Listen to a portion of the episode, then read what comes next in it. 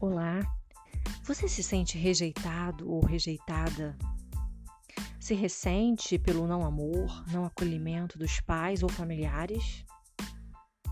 E com isso você busca compensar seu vazio existencial com amigos ou coisas? Busca ter experiências que mantenham seu foco e atenção distantes do problema?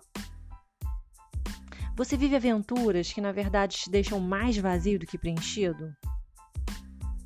E que normalmente agridem seu corpo, emoções e valores? Existe amor próprio além da rejeição, além do abandono. Quem disse que você precisa se autopunir, se autopenalizar porque alguém ousou te rejeitar? Você não deve assumir a responsabilidade e consequências de algo que você não fez.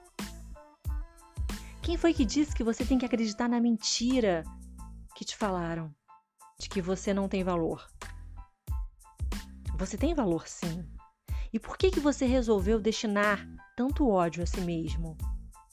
Ou a si mesma? Só porque alguém também resolveu fazer isso com você?